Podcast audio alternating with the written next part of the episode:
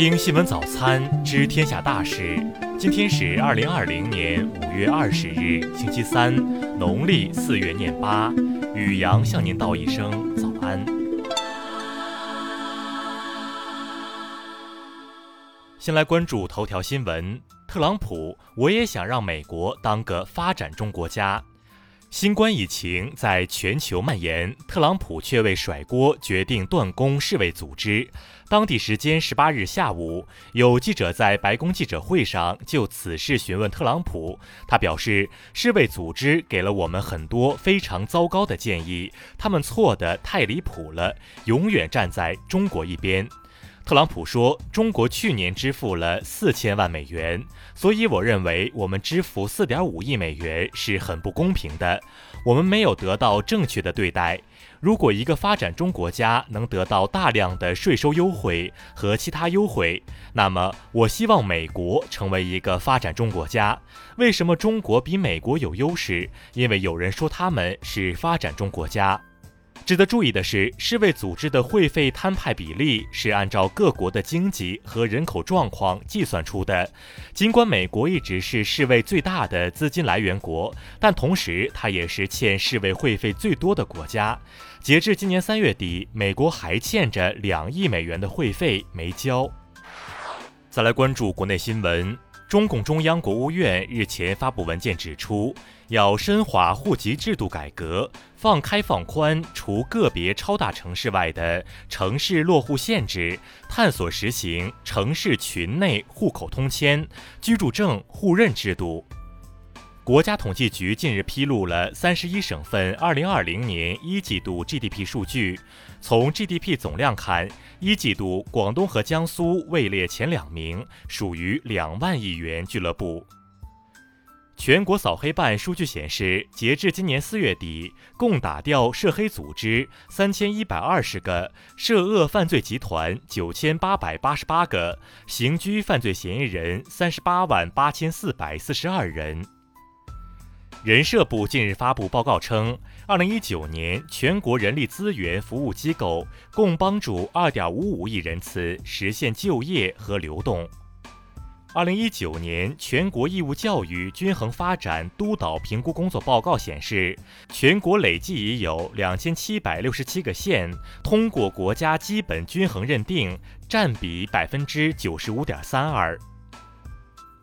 交通运输部昨日表示，今年春节期间，收费公路三次延长了免费通行政策，从二月十七日到本月五日，共免收高速公路通行费一千五百九十多亿元。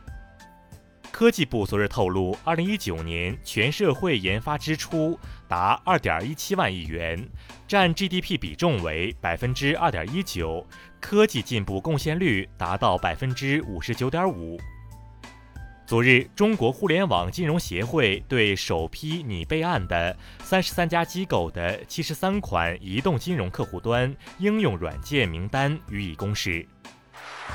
再来关注国际新闻，美国《华盛顿邮报》近日撰文指出，在美亚裔群体所受新冠肺炎疫情伤害更持久，失业率飙升得更快，同时亚裔群体也陷入了对被攻击和被歧视的焦虑。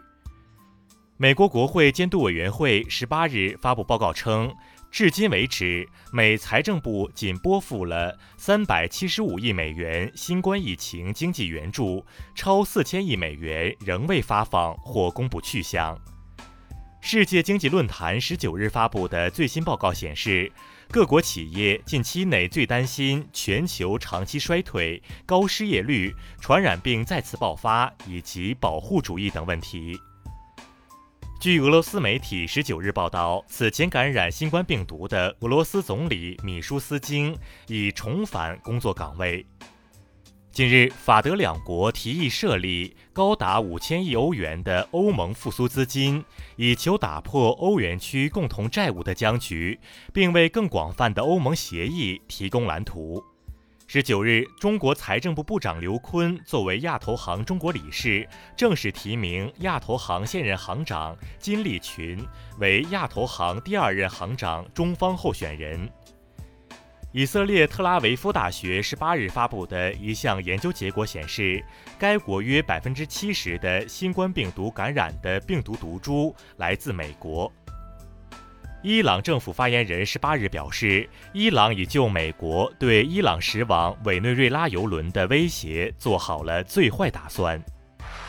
再来关注社会民生新闻。限制民事行为能力人未经其监护人同意参与直播平台打赏，监护人请求网络服务提供者返还该款项的，人民法院应予以支持。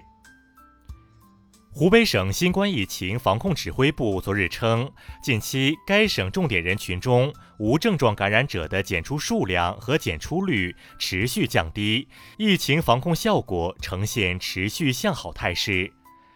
吉林省舒兰市近日发布通告，对违反封城、小区封闭、居家隔离等规定的，将给予从重行政处罚；构成犯罪的，依法追究刑事责任。深圳市民政局近日表示，今年四月该市离婚三千五百二十四对，较二零一四年四月离婚三千四百九十四对数量未见明显增长。网传深圳离婚率暴涨并不属实。近日，央视新闻报道了合肥市市场监管部门查处一处变质鸡腿加工窝点，当地相关部门就此回应称，对于变质鸡腿的去向已展开调查。再来关注文化体育新闻，昨日，上海市2020年全国劳动模范和先进工作者候选人名单公布，中国乒乓球名将许昕入围。据英媒报道，英超球队必须在本月二十八日之前就英超的重启方案达成一致意见。英超重启后，热刺主场对战曼联或成为揭幕战。国家文物局介绍，“十三五”以来，中国平均每两天新增一家博物馆，达到二十五万人拥有一座博物馆，普惠均等成为中国博物馆发展的显著特征。第五批天津市文物保护单位名单公布，明代张官屯窑址古遗迹、东天仙戏园旧址等近现代重要史迹及代表性建筑，一共十五处入选。